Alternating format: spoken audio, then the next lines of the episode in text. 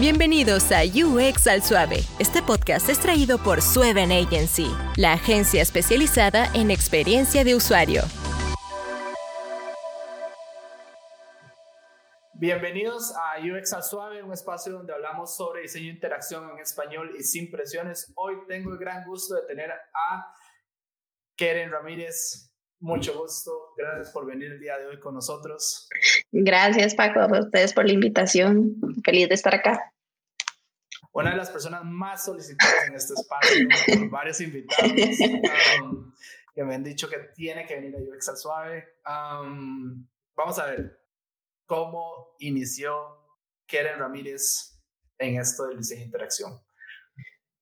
Em, bueno, yo estudié ingeniería en diseño industrial en el TEC. Em, en ese momento, yo entré al TEC hace como 11 años.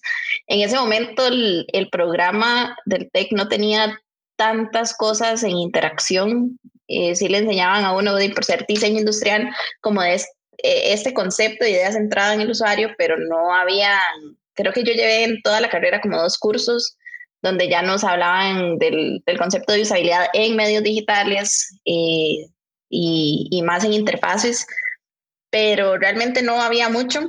Eh, tuve la oportunidad de aplicar una beca, entonces hice un intercambio en una universidad en Alemania que sí tenía la carrera de diseño de interacción como tal. Entonces me fui un semestre a llevar cursos de esto y después regresé a Costa Rica a hacer mi proyecto de graduación y lo hice precisamente en, en UX y en, interacción.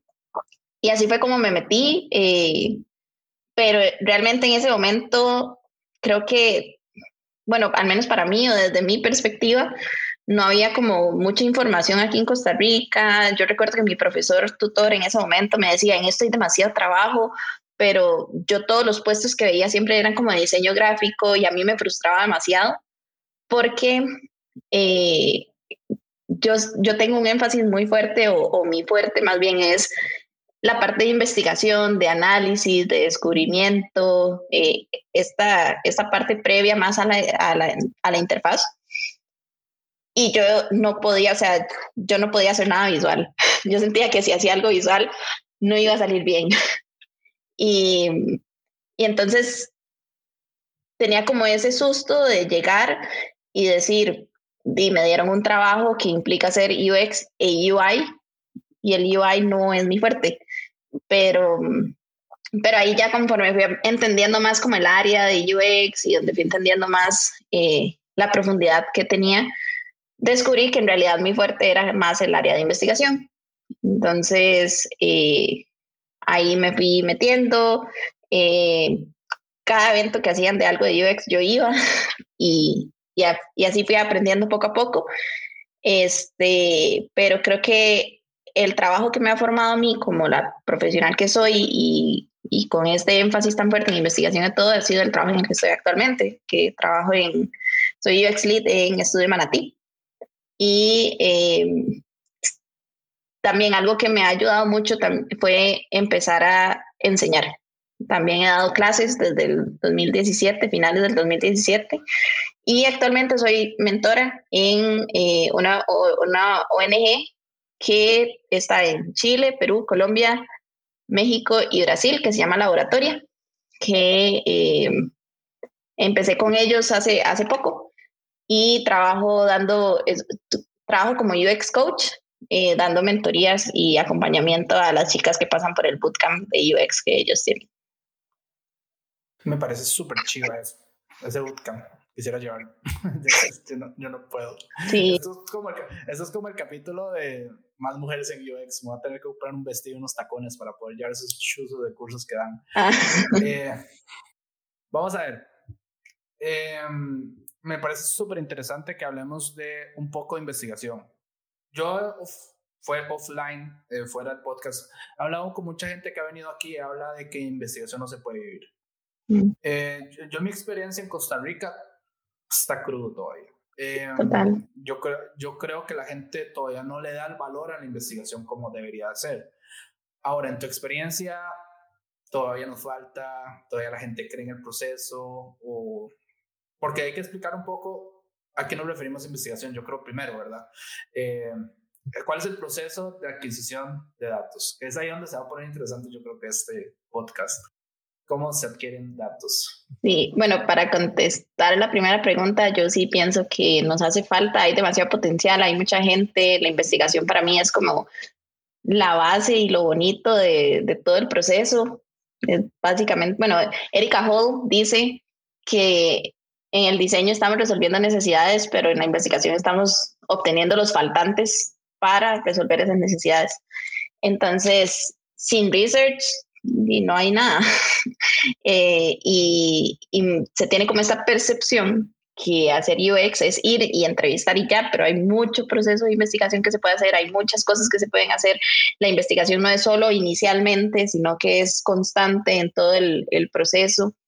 Y, y yo creo que sí nos hace falta. Aquí en Costa Rica he visto tal vez dos puestos que digan UX Research nada más. Eh, yo desearía hacer solo UX Research, pero también cuesta como vender eso en una empresa. Eh, las empresas están buscando a alguien que ya llegue a los wireframes. Eh, pero qué bonito sería como que exista esta división y estos roles como tan claros para poder hacer investigación, investigación más profunda, que al final es como lo puro del proceso. Em, y cómo recolecto los datos, precisamente por eso que tal vez no, no está como tan, es, tan a lo profundo y creo que, bueno, lo he conversado con otros colegas y otras colegas, que, em, que es, en realidad hacemos lo que podemos con lo que tenemos en este momento. Eh, principalmente porque cuando estamos con algún, bueno, en mi caso, cuando estoy con algún cliente y todo, también cuesta como, como que entiendan que esta parte tangible, eh, intangible, perdón, esta parte intangible, que como lo es el research, y forma parte del proceso y que es algo tan importante. Entonces, muchas veces no tenemos como el tiempo o no tenemos eh, los recursos para hacer la investigación que uno desearía hacer. Y cuando llega un proyecto así, se aprovecha todo lo que se pueda. Pero sí, yo quisiera que más empresas valoraran un poco más esa, esa parte de investigación y de, y de iteración a través de, de, de esta recolección de datos. Y de hecho, para los chicos que están comenzando, para que sepan, UX es muy grande. Eh, yo creo que ya lo hablamos en un podcast que UX no es la parte visual, que comenzamos por ahí, de hecho, un día. Y eso lo confunde mucha gente que está iniciando en esto. Eh, para que sepan, pongan a ver diseñadores de interacción que no diseñan. Aquí un ejemplo, no mentira. Eh, pero que no hacen UI. Ese es mi punto. O sea, no, ya no hacen UI, hacen research, hacen copywriting, ahora que está muy buscado, hacen arquitectura de la información y entonces es totalmente diferente a lo que la gente piensa o, o, cree que solo hacer prototipos o wireframes, ¿verdad? Que eso es también otra especialización, de hecho. Y me llama mucho la atención esto de que venga una persona que sea totalmente investigación, ¿verdad? Casi que totalmente, creo. ahora, para una persona que está comenzando, ¿qué consejo le darías para que bueno, tiene que aprender de diseño de interacción como un todo, ¿verdad? por ahí. Pero para que se pueda mover más del lado de investigación, digamos, igual de, pura investigación y de, adquisición de datos, de nuevo, y más ese rol que no es tan involucrado en la parte de diseño. Vieras que le podría dar dos consejos si alguien quiere como iniciar en esto.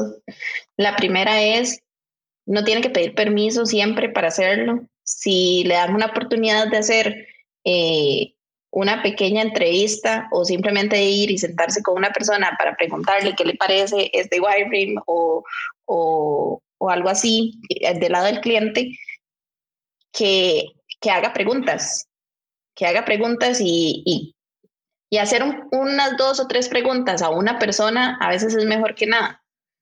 Eh, y también para saber cómo hacer esas preguntas, hay un libro, bueno, ese libro yo se lo he recomendado a todo el mundo. Eh, hace unos meses hablaba con un colega y se lo mencioné y terminó amándolo, que para mí es muy fácil de digerir y es muy, como muy claro en, en, el proceso, en cómo hacer las preguntas, en cómo planificar eh, sesiones y todo, y es Just Enough Research de Erika Hall. Eh, y si quieren seguir a alguien relacionado al research, nada más todo lo de Erika Hall es 100% recomendado. Em, a mí cuando me lo recomendaron y lo leí fue como muy mind blowing porque eso justamente estaba como en esa etapa en la que estaba entendiendo que UX era muy grande y que no era solo la parte de hacer, llegar a hacer un wireframe y que el wireframe no es, eh, hacer un wireframe no es UX. Entonces, y en la parte en la que yo estaba también frustrada porque en todo lado pedían a alguien que hiciera visual y que hiciera la parte de UI y que yo sabía que no era mi fuerte. Entonces, cuando lo leí, como que entendí todo esto. Entendí realmente que, ok, no es que yo soy, porque eso me, eso también me hacía sentir como mala diseñadora, que no podía hacer la parte de UI. Pero ahí fue donde entendí que no es que soy mala diseñadora, es que tengo fuerte otras áreas del UX, no necesariamente esa. Vamos a hablar un poco de cambiando de tema. Me topé un artículo hace mucho tiempo en Delfino, eh, no nos patrocinan, ¿verdad? Pero hay que hablarlo de cómo el mal diseño arruina personas, bueno, arruina vidas. Me parece súper interesante eh, que la gente, bueno, si tienen tiempo pueden leerlo. A ver, ¿cómo llegaste a eso? Yo quisiera escuchar de otra persona en servicios, ya tuvimos a Natalie aquí, ella está trabajando en servicios ahora. Yo, quisiera escuchar de otra persona en servicios. Yo ya lo leí completo, así, ¿qué diablos está pasando en este país con todos los servicios y cómo nos quitan la vida, digamos. Sí. Es curioso. Bueno, a mí me apasiona mucho como el diseño de servicios, pero a nivel gubernamental. O sea, el servicio se puede mejorar en todas las áreas, sector privado y público, pero en sector público, por el, por el gobierno que tenemos y cómo está construido el, el Estado, tiene muchas oportunidades de mejora, muchísimas. Y el impacto que puede tener es muy grande en muchas áreas diferentes. A nivel financiero puede tener demasiado impacto, en el impacto de la vida de las personas, eh, en, a nivel de eficiencia gubernamental. Y ese artículo salió de leer eh, un artículo en La Nación que hablaba justamente de cómo personas se estaban dando de baja al bono proteger por un error de la interfaz. Entonces, yo sentí demasiada frustración pero así muchísima, muchísima frustración. Y em, en, un, en el libro de Ludon se menciona que, el, que un mal servicio arruina vidas de personas. Y para mí ese ejemplo fue clarísimo de, de precisamente esa frase que, menciona Lu. Em, lo, lo, expandí un poco más y, y, mencioné diseño en general, tal vez por el público al que estaba eh, tirando con, con, el artículo.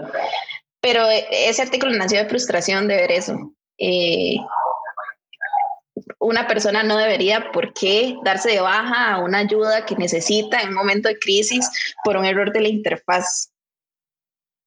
Entonces, como que nació mucho de esa frustración y si nos ponemos a ver el montón de servicios que tiene el gobierno, que le arruinan la vida a las personas. Un día leí un tuit de un muchacho que decía que le bajaron las placas porque no tenía RITE, pero no podía ir a renovar placas porque no tenía las, eh, no, no, podía ir a, a, a, porque no tenía las placas.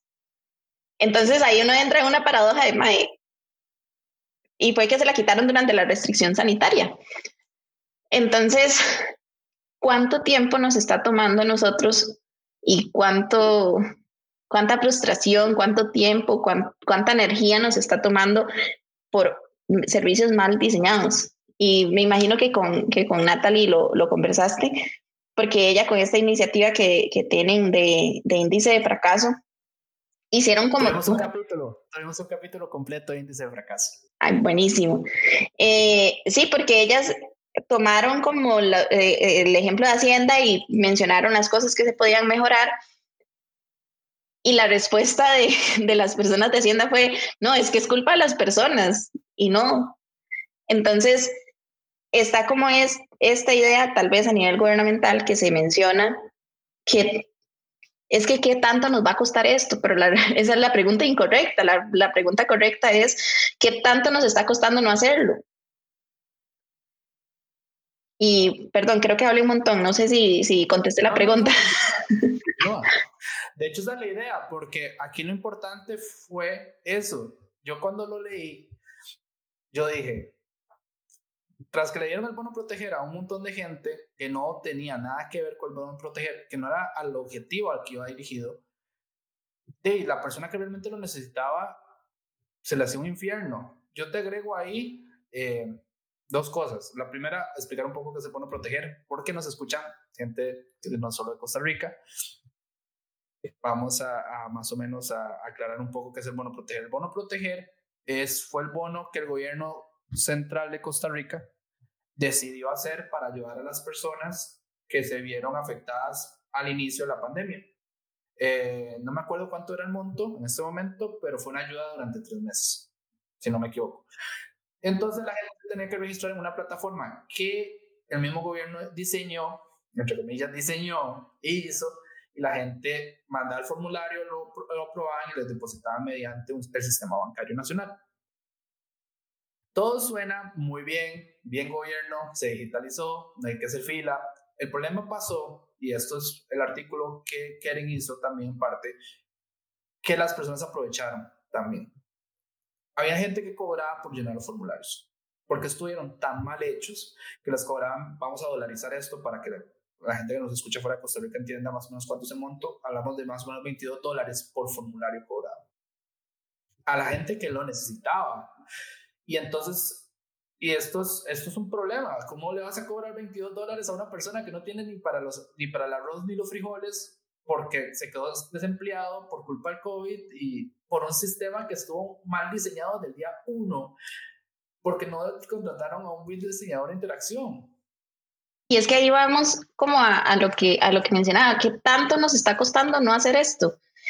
Y ahí, por ineficiencia del gobierno, es que bueno, del gobierno en, en, no tomar en cuenta estos temas, es que nacen esos servicios parásito. Se, se le llaman así, servicios parásito, porque son servicios que no deberían de existir, pero que existen por la falla de los servicios que sí tienen que existir.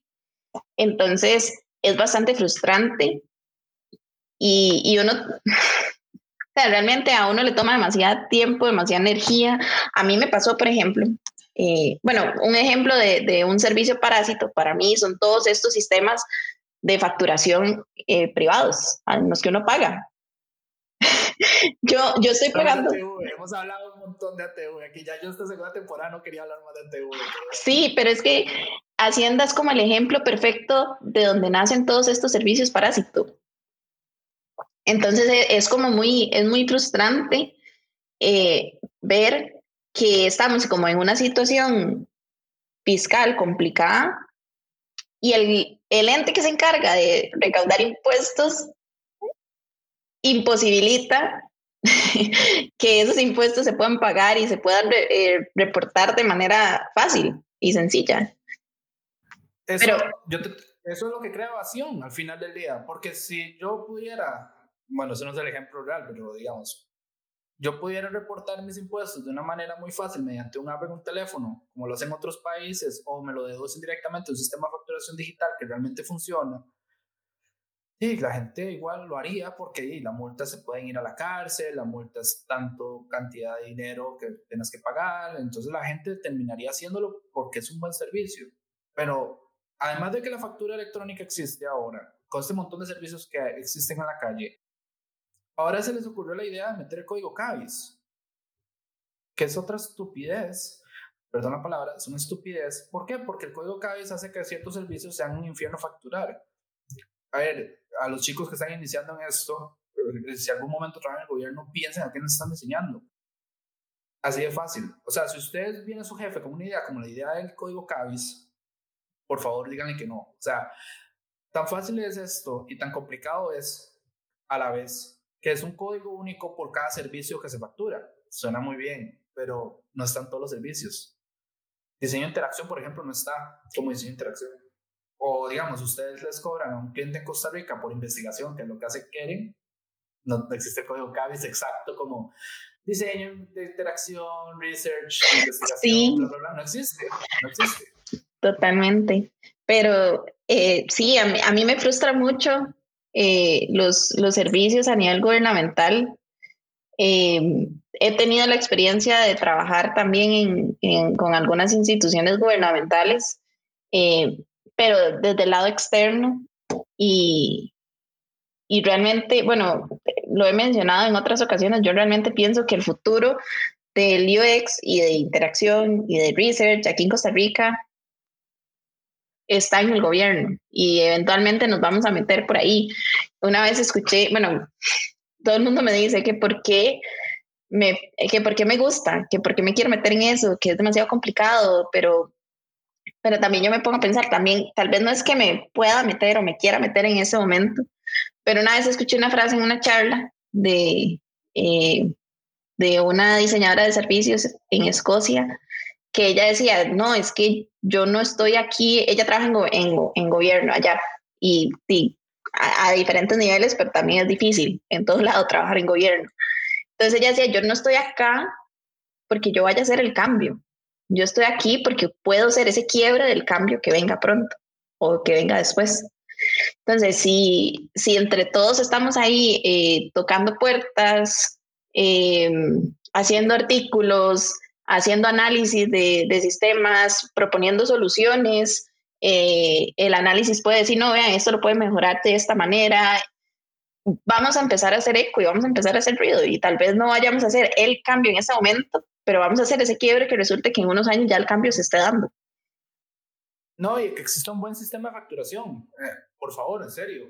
Eh, si ustedes vieran, las, las personas que nos escuchan desde otros países, el sistema de facturación que Costa Rica tiene es pasar por el infierno. En serio, o sea, es, es demasiada información por un tema de facturación, dirección exacta, correo, teléfono, y que al final del día, si está bien, no tuvieras que reportar tu renta al final del año de fiscal, está bien, es un sistema automatizado, pensaría uno, ¿sí? Está bien, ¿no? Y ya nada más paga y listo. No, pues tenés que hacer el reporte también, contratar un contador, o sea, se vuelve un problema. Y hablando de servicios parásitos, eh, me acordé del más famoso para mí en Costa Rica, sigue siendo el de llenar las visas para ir a Estados Unidos por un formulario mal hecho. Totalmente. No, y, y, es que ni siquiera, bueno, he escuchado de otros diseñadores de servicio en, en otros países que cuando empezaron, em, empezaron arreglando un formulario a la vez. Entonces ellos decían, estamos haciendo diseño de servicios arreglando un formulario a la vez. Pero va mucho más allá de eso. Es entender que el proceso tenga sentido, que eh, entender en todas sus capas eh, el servicio, todas las personas involucradas, todos los puntos de contacto. Y claro, en ese momento, los dolores más fuertes que tenemos son el, el punto de contacto como más común o más frecuente, que son los formularios. Porque en algún punto los formularios digitales lo que hicieron fue tomar el formulario literal en papel y lo pusieron exactamente igual, pero es otro medio, es un medio diferente, eh, es, es, completamente diferente a llenarlo en papel. Entonces, no se llevó ese, ese análisis para modificarlo para el medio y el punto de contacto que se iba a hacer. Y creo que eso es uno de los principales problemas aquí en Costa Rica, que dicen, ay, sí, nos vamos a digitalizar, pero intentan llevarlo exactamente así a lo digital y no solo eso, que, que, que no solo lo hacen exactamente igual, sino que cortan por completo la parte física. Y entonces en diseño de servicios, cuando usted digitaliza algo, tiene que haber una transición grande para que la gente se acostumbre. ¿Qué pasa? Que cuando salió Edus, que Edus me parece una excelente idea, ahí después hablamos de la ejecución, pero Edus a mí me parece una excelente idea, pero ¿qué pasó? Que de un pronto a otro cortaron por completo el carnet de asegurado y cómo usted le iba a explicar a un adulto mayor que ya no tenía que llevar el carnet, que ahora todo estaba digital, eh, y creo que después como que se, que se habían retractado, no sé, pero cuando empezaron a digitalizar cosas en la caja, cortaron por completo un montón de cosas que se usaban físicas. Y una buena práctica cuando se digitalizan cosas es precisamente eso. Lo correcto hubiese sido em, mantener las dos, mantener la física, ir educando a las personas y, e ir informando que ahora se puede hacer digital y hacer esa transición para migrar a las personas de un, de un punto de contacto físico a uno digital para después anunciar, ok, en tanto tiempo ya en, físico no se va a poder. De hecho, yo creo que vos me acabas de dar la respuesta de lo que hablábamos en unos capítulos anteriores, de un ejemplo de un banco de acá que se le ocurrió hacer un banco totalmente digital, una sucursal. La gente que nos escucha sabe de qué banco estoy hablando, no me quiero ver en problemas legales. y entonces se les ocurrió hacer un banco totalmente digital. ¿Qué pasó? No funcionó. O sea, no existía personal físico que te pudiera atender. O sea, solo existían cajeros, computadoras y los cajeros recibían efectivo y vos podías retirar efectivo, hacer transferencias, solicitar tarjetas y te imprimía tarjeta, digamos, de crédito y firmabas digitalmente, ponías tu cédula, te la escaneaba. Es una buena idea, en realidad, porque para la empresa es ahorrarse un montón de personal que tienen varios turnos que tienen que atender a, las personas. Pero no funcionó. Al final del día no funcionó. Duró cinco meses, tuvieron que cambiarlo a hacer una sucursal normal. Pero ahí yo creo que ahí está la explicación. No todas las personas que utilizan tus servicios están preparadas para hacer el cambio digital de golpe. Totalmente. Y eso, eso pasa mucho. Y también una ventaja que podemos tener acá en Costa Rica es que tenemos ejemplos de cosas tan bien hechas eh, yo refiero mucho siempre a, a, casos de estudio y a todos los la documentación que existe en Reino Unido, por ejemplo. En Reino Unido, cada vez que hacen un cambio, publican toda la documentación en su sitio web. Entonces, ustedes se van a gov.uk y ahí ustedes pueden encontrar los casos de estudio, pueden ver qué pasó, eh, la metodología, los resultados, qué sigue. Entonces, ahí, creo que ahí hay un, caso que una vez leí precisamente como de esta digitalización, cómo se trabajó y precisamente lo trabajaban de esa manera. Era, ok, ahora existe digital, pero sigue existiendo esto. Después de un tiempo, eh, pasaron por, por, esta etapa como informativa y educativa a las personas y se fue jalando y se fue jalando, pero fue un proceso de unos tres años, creo. Y es necesario para para llegar a esa digitalización es completamente necesario hacer eso. Las personas no están preparadas solo de golpe a hacerlo y, y ya. No, y aunque sea un buen diseño. estamos diciendo que no sea, que EDUS, por ejemplo, vamos con ahí, entre comillas, que es EDUS, eh, la seguridad eh, social de Costa Rica, los hospitales públicos, y aquí tenemos unos hospitales de atención primaria que se llaman EVAIS, yo creo que lo dije bien. Este, todos esos hospitales funcionan mediante el EDUS, la parte del cliente, entonces, que serían los pacientes. En realidad, el, el EDUS, creo que la, las, la EDUS significa expediente digital único eh, y no recuerdo qué es la S. Pero la idea de LEDOS es precisamente eso, que yo como persona usuaria puedo ver como todos mis datos y ahí mismo sacar citas y todo, y por el otro lado están eh, el, el, doctor o doctora pueden eh, revisar todos los datos y hacer ahí mismo la documentación y la idea es que literalmente sea un expediente digital único. Ahora, si conocen a alguien que hizo dedos, por favor, díganme que me contacte. Me encantaría traerlo yo a que me cuente un poco cómo fue el proceso. Sería interesante escucharlo. En serio, a mí me gustaría escuchar cómo se hizo dedos. No, y ha mejorado un montón también. Eh, pero, ¿qué pasa? Bueno, mi hermana, eh, ella ahorita es interna en, eh, de medicina y ella constantemente me mencionaba como estos pequeños errores que a ella le frustran y seguro me decía a mí porque yo trabajaba en esto. Entonces, este, eh, sí hay muchos puntos de mejora y para mí es una excelente idea, eh, pero quizás sí, sí, le, hace, sí le hace falta eh, es, es, esas mejoras. Es que no quiero sonar como que lo estoy criticando porque me encanta EDUS, pero pero sí siento que, que, podría mejorarse mucho a través de toda esta investigación y este proceso.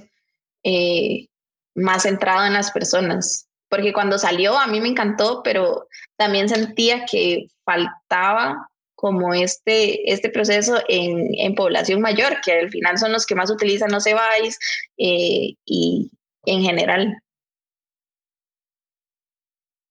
El problema es ese, las personas mayores, para la gente que no, no conoce cómo funciona esto en Costa Rica, les dan un carnet.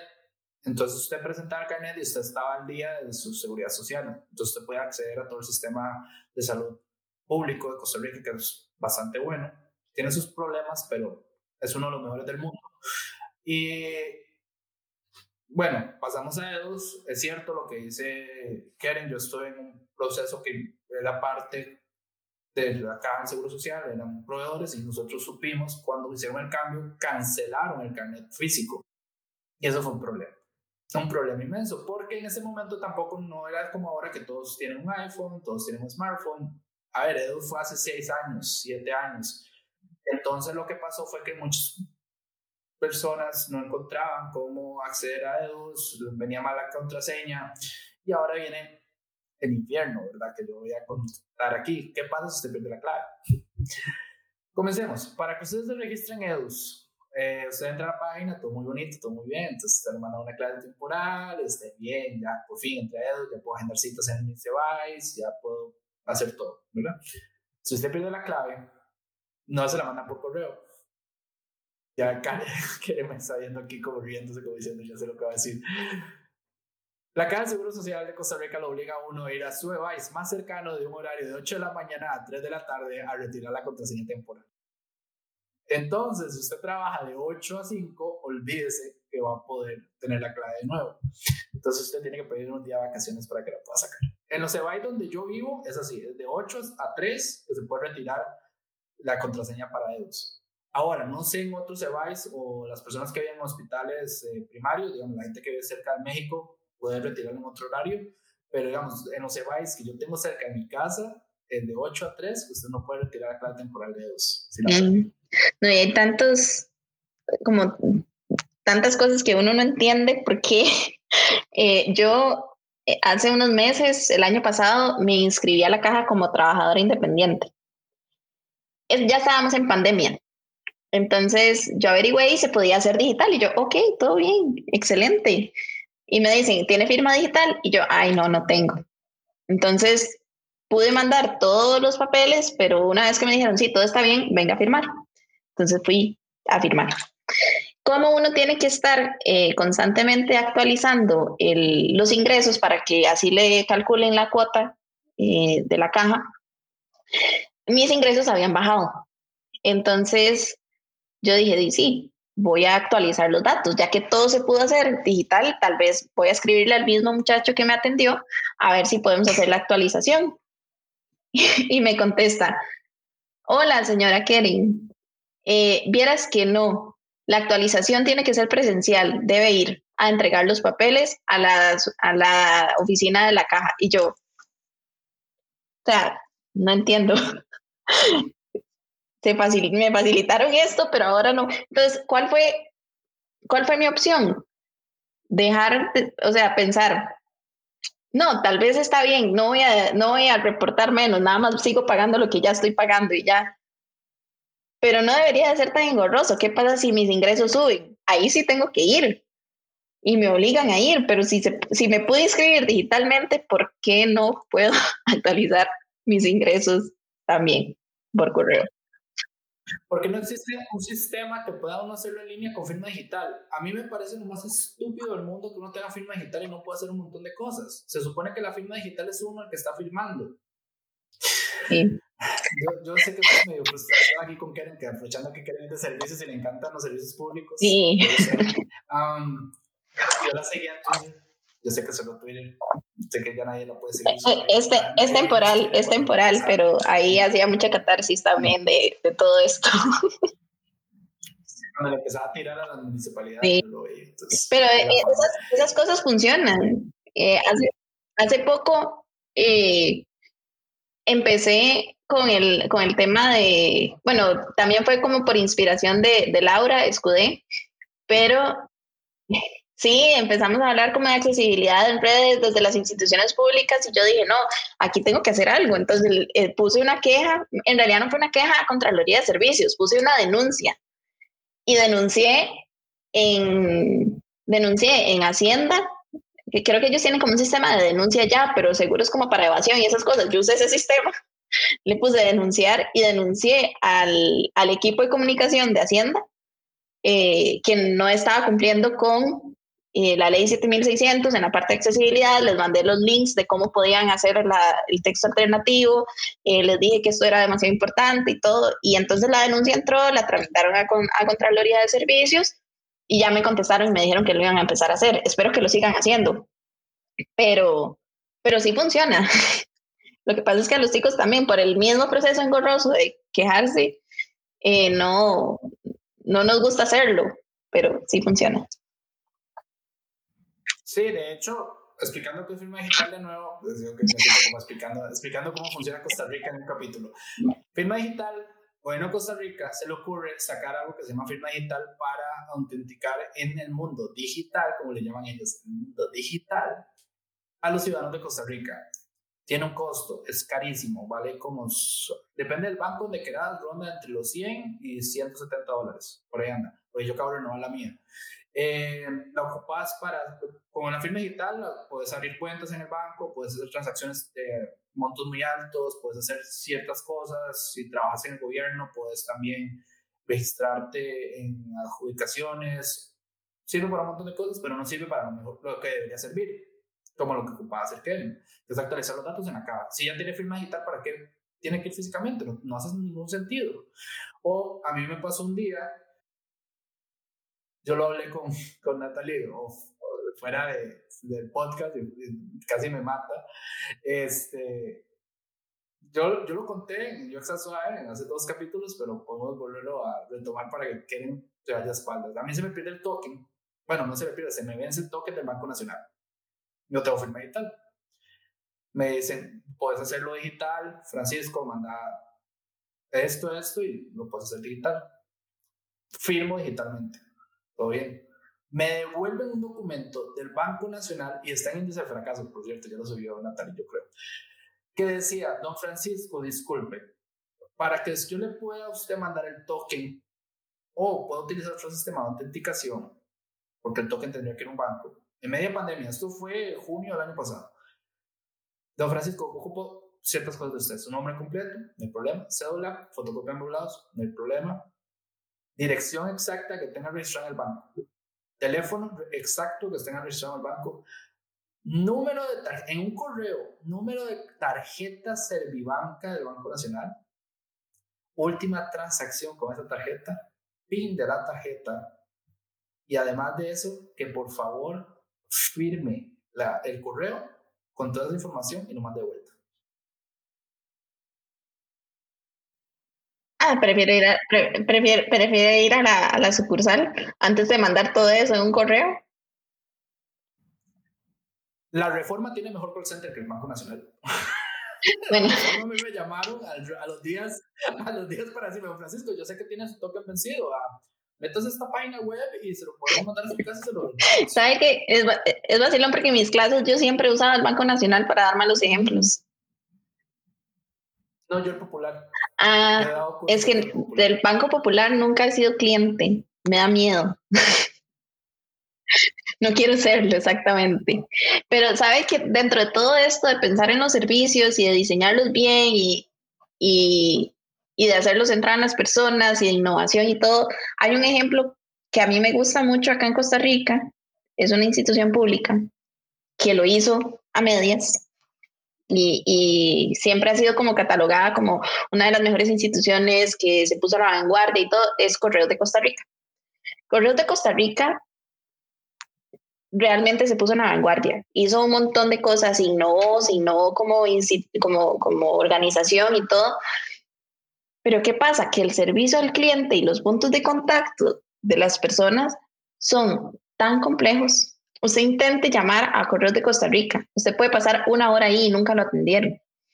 Usted, las, los sitios web, y cuando acá en Costa Rica, para dar un poco de contexto, em, la, Fábrica Nacional de Licores, al inicio de la pandemia, empezó a fabricar una solución antiséptica eh, para, eh, para distribución y que la gente pudiera comprar. Y entonces enviaba a través de correos de Costa Rica. Esa plataforma se cayó, era demasiado compleja, tenía muchos problemas de, usabilidad. Yo compré varias veces por esa página y nunca, nunca, nunca recibí confirmación de que el pedido se había hecho bien. Yo vi el cobro en el banco, pero mi confirmación fue, eh, mi confirmación fue cuando al día siguiente llegó la persona de Correos de Costa Rica a entregarme el pedido. Pero ese fue mi confirmación. Entonces, para mí es como frustrante ver una empresa, bueno, en este caso una organización que quiere hacerlo bien, que lo está haciendo bien y que podría hacerlo tres veces mejor si empezar a aplicar estos procesos para ver todo, todo, todo el panorama, identificar esos puntos y mejorarlos porque sería imparable. Sería imparable en el país porque existen muy pocas empresas que lo hacen bien. Yo, kudos 100% Unimar. Yo sé que no me pagan un 5, pero el servicio de ellos, Express, de paquetería, es excelente. Yo soy cliente fiel a y, la atención y la, la, atención al cliente también. Si usted cometió un error, usted llama y en dos minutos ya se lo solucionaron. Y es que, en serio, ustedes vieron lo difícil. Vamos a explicar esto, porque eso es un error de todos los costarricenses.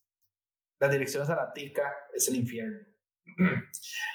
Yo creo que estos, ah, ya que estamos hablando aquí con Keren, y Keren le encantan las cosas institucionales y el gobierno, y que yo creo que era por eso que iba a venir, este podcast se va a hacer como de dos horas, como a esto.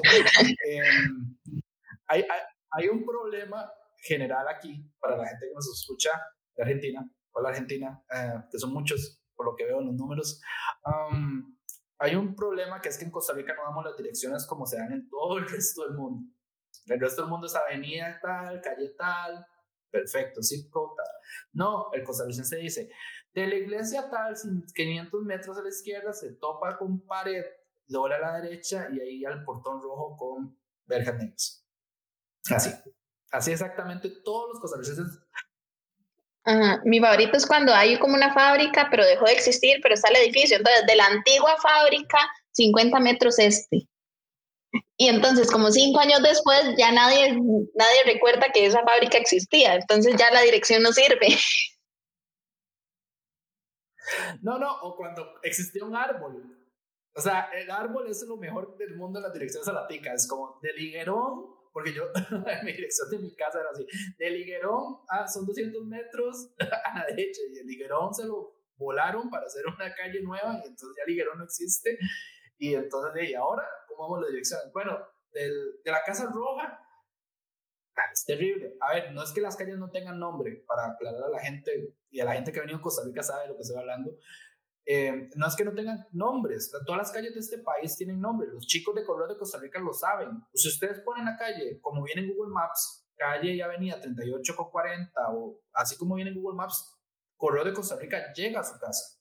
En serio, si llega, ellos tienen calles y avenidas como tiene que ser, con los nombres de verdad. No importa en qué provincia o ciudad vivan, va a llegar. Lo que pasa es que nosotros en la escuela no nos enseñan eso. Entonces, para la gente que diseña sistemas, diseñadores de interacción como nosotros, que vamos a diseñar un e-commerce para Costa Rica, tenemos que cambiar todo para que funcione con direcciones a la tica. Eso es lo que pasa cuando uno, de hecho, yo tengo un buen ejemplo aquí, en, WooCommerce, en WordPress, cuando vos querés utilizar el plugin de correos de Costa Rica para generar los códigos de guía, tenés que meter un plugin que genere cantón, distrito y ciudad. ¿Por qué? Porque nosotros tenemos que tener otro input field para que la persona ponga la dirección a la tica. Porque eso no existe en otro país del mundo, digamos, esa salvajada no, no existe, ¿verdad? En, en, otro país del mundo, entonces hay que hacerlo manualmente, es un gasto y es un tiempo de elaboración de contenido que hay que hacer porque Costa Rica lo usa así. Y entonces ahí es donde viene el otro tema, que me encantaría hablar de Hiko Keren, de educación. ¿Qué tanto afecta la educación de la gente a que tengamos malos servicios? Qué buena pregunta. Pero es que también cuando, cuando se hace un proceso de diseño de servicios, como se ve todo de como el, la el panorama completo y también se toman en cuenta como estos procesos de información y de educación, lo que hablamos hace un rato. Eh, si se va a digitalizar algo, hay un proceso donde se informa y se educa. Entonces, volvemos al diseño centrado en las personas, sea un servicio, sea una interfaz, lo que sea. Y hay que tomar en cuenta a las personas, entonces hay que ver cómo se comportan, qué hacen para que el servicio vaya de acuerdo a esos comportamientos y a esa manera en la que, en la que se comporta. Em, y hay un ejemplo, bueno, el, el clásico ejemplo de, de, de, las aceras con un caminito en el centro, de, como en el Zacate, que la gente siempre pasa por ahí a pesar de que existe acera. José y yo, René, para las personas que escucharon el podcast de él, tuvimos una discusión tan fuerte en Twitter. Ah, no, pero es que está la foto con el meme que dice UX y eso. Yo voy a dar un ejemplo de eso, que es que en, en el TEC había un espacio donde pasaba eso. En la UCR también. En el TEC era como llegando de, de bueno, para los que conocen el TEC los que conocen UCR, el, en el TEC era como hacia financiero, antes de bajar unas gradas, estaba un espacio eh, de zona verde donde la gente siempre pasaba por ahí para no ir a dar toda la vuelta. En la UCR creo que era por química llegando a micro, que también estaba como un espacio donde la gente, y siempre era un, un poco de barro, llovía y entonces hasta peligroso se hacía. ¿Qué pasa? Que las dos universidades tomaron un enfoque muy diferente para hacer eso. En el TEC, siendo TEC, lo que hicieron fue poner barandas por todo lado para que la gente no pasara. Entonces ahora cada vez que yo llego ahí y veo eso, me da cólera. Me da cólera porque ahora tengo que ir a dar toda la vuelta. En la UCR, ese espacio, lo que hicieron fue hacer como una plaza donde la, eh, pusieron plantas, eh, pusieron graditas, eh, pusieron bancas. Entonces se hizo un espacio donde la gente igual podía pasar ya se apropian del espacio y todo sin, sin necesidad de, de, hacer eso. Entonces, para mí ese ejemplo es muy claro de, de, esto que, que, conversábamos. La gente en el TEC, yo ahora voy y me da cólera. Me da cólera porque yo siempre iba a hacer eso, existiera no un espacio para, para pasar por ahí. Y ahora no puedo hacerlo. En la UCR vieron el comportamiento y dijeron, no, ya que la gente pasa por aquí, hagamos un espacio para que pasen igual que sea un poco más seguro porque aquí eh, siempre está lleno de barro, la gente se puede caer y todo. Entonces, lo abordaron de mejor manera. Y me duele mucho por el TEC porque yo soy egresada del TEC, que, que, que, tenga que usar este ejemplo así. Pero, pero es eso, la educación obviamente sí, sí afecta un montón, pero dentro del mismo proceso, tomando en cuenta a las personas como en el centro de, de, de, esa investigación y a ver estos comportamientos y todo, es donde el, el servicio, eh, desde donde el servicio parte. Y el mismo diseño de ese servicio tiene que incluir proceso de educación y de información. Y el diseño de servicios no es finito, es infinito, es iterativo, siempre está ahí constante mejora. Entonces, en todas esas iteraciones, ir tomando en cuenta como esa ese nivel de información y de educación acerca del servicio que se le va dando a las personas. De hecho, qué, buen ejemplo. Ese ejemplo está buenísimo. Eso es como para... Yo siempre doy clases con ese ejemplo y me da cólera que no tengo fotos. De hecho, ya te iba a pedir las fotos. De hecho, me leíste la mente, yo dije, fijo, le tomo una No, siempre se me olvida. la próxima vez que vaya al TEC voy a tomar una foto de la parte de esa zona y después voy a ir aquí a la UCR solo para buscar esa parte y tomar la foto. Y eso se llama apropiación de los espacios. En realidad, la UCR hizo lo correcto. De hecho, es lo correcto de hacer, no poner una baranda y decirle, no, y no pasen por aquí, sino es que las personas son las que marcan cómo se utilizan los sistemas. Sí, a mí me encanta una frase que Lud menciona en ese libro que, que mencioné temprano, Good Services, porque Lud dice que la única persona que decide qué es el servicio es la persona que lo usa. Si usted decide que usted va a dar un servicio para esto, usted no es el que está decidiendo. Al final, si las personas usan ese servicio para otra cosa, es lo que la persona dijo, a pesar de que su intención era otra. De hecho, hay buenos ejemplos de cómo la gente utiliza sistemas que no estaban pensados de una manera y después los utilizan de otra manera, aunque no fueran pensados así. De hecho, yo, eh, cuando salieron los capos, yo estaba en la escuela. No, no sé si te acordás. Lo divertido es que la persona de la soda, como no, nadie le explicó que en un capo, el capo era un refresco que era como, como un hazy de cajita, pero en bolsa. Nadie le explicó al chaval de la soda que vendía capos para cómo se tomaban, que es que en la pajilla no se caía nada. Nadie le explicó nada y le, mandaron un montón. Él los congeló y los vendía como granizados. Y entonces, habían capos que funcionaban como granizados y se les vendían como pan caliente. Interesante ese ejemplo. Los usuarios utilizaron algo que no está pensado realmente como era y se apropiaron de un sistema totalmente diferente. Y de hecho yo lo, yo lo tengo guardado cuando yo trato de explicar cuando pasa eso, porque es un buen ejemplo. Eh, nosotros aquí tenemos copos y granizados, entonces relacionamos, ah, es como un copo de sabor. Entonces yo me acuerdo yo pequeño ver un montón congelados y yo decía, ah, mira, es como un copo. Y después vi que era un fresco, no era eso, era totalmente otra cosa. Pero como nosotros pensábamos que era así por una persona que no sabía, nadie le había dicho que era un refresco, y él los congeló y dijo, ah, seguro es un helado. Y ya se acabó. Y entonces eso fue un boom en la escuela que yo estaba. Y entonces, es divertido. Y ese ejemplo yo lo tengo súper marcado de por vida cuando veo un capo así de mis cosas de vintage, ¿sí? porque es un buen ejemplo de cómo hacer, eh, eh, cambia un sistema. Es un cambio de un sistema. Y es un sistema físico, porque a nosotros nos catalogan de que nosotros los diseñadores de interacción hablamos solo de cosas digitales. No, afectamos un sistema global, un todo, un sistema. Eh, yo si hago una aplicación que no funciona, hago que una persona va al banco. Es que son esos, esos, puntos de contacto, pero eso es que a mí me encanta diseño de servicios.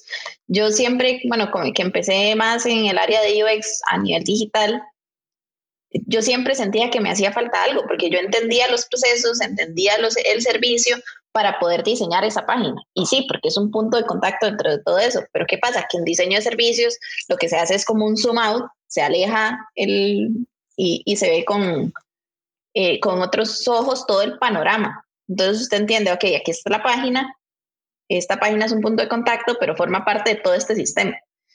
Y cuando ya descubrí diseño de servicios como área, me encantó ver precisamente eso.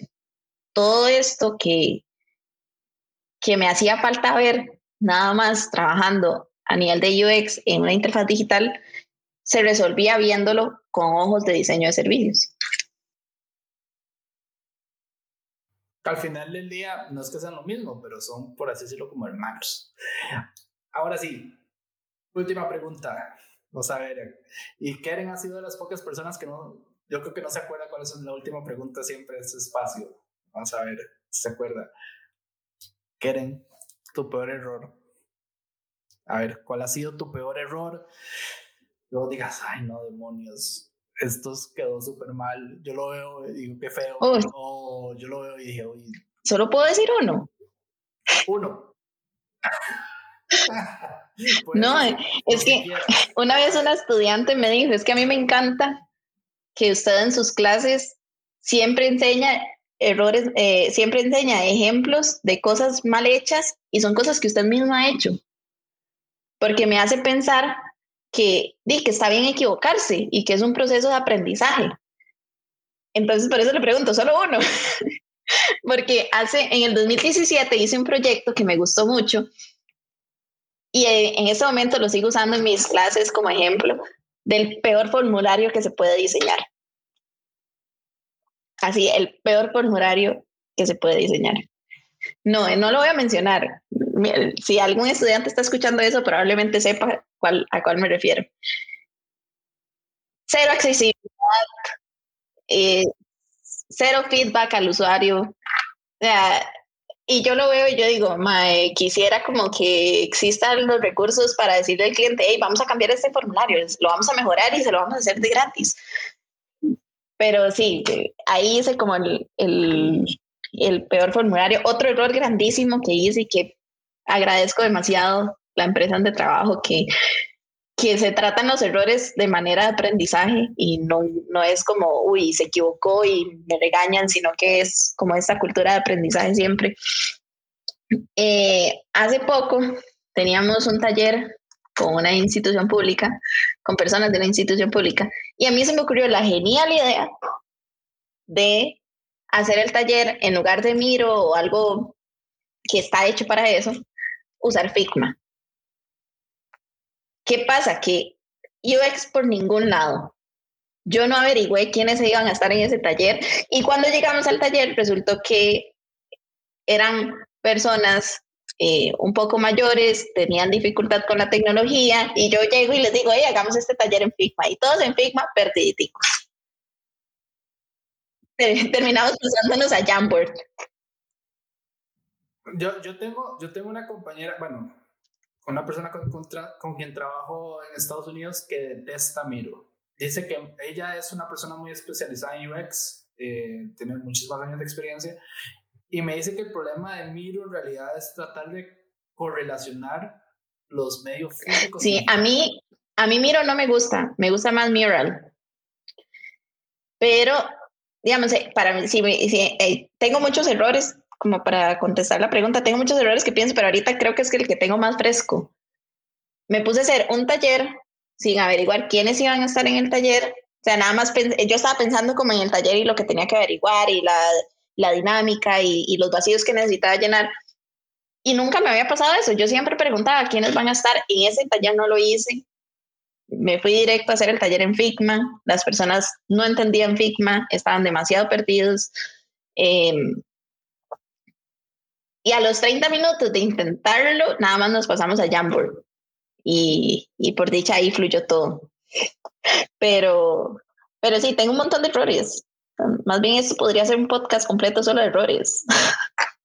y creo que también eso, eso es algo que nos falta mucho hablar a, los, a las personas que trabajamos en diseño. Como eh, de... Sí, sí, sí, del error y del fracaso. no, no todo no todo sale bien siempre. Eh, y, para mí el fracaso es como tan importante, el error es tan importante, porque sea como sea, es, es lo que nos, nos lleva a, la posición, el trabajo, donde sea que estemos, porque eso es aprendizaje.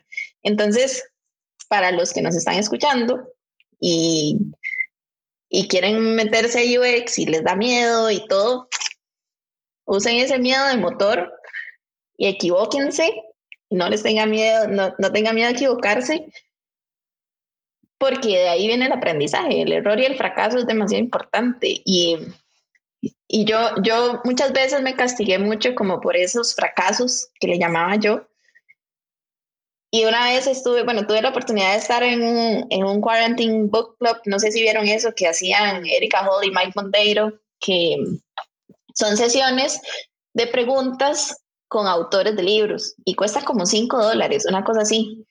Entonces, Lou Down estuvo hablando de Good Services eh, con ese, eh, en ese formato. Entonces, yo compré la entrada y me metí y le hice una pregunta, porque algo que yo me he preguntado muchas veces es, o, o que me he cuestionado es, como el fracaso que yo siento cada vez que intento meter diseño de servicios en gobierno y no lo logro. Entonces yo le pregunté a ella que, que, qué hacía ella cuando sentía que fracasaba.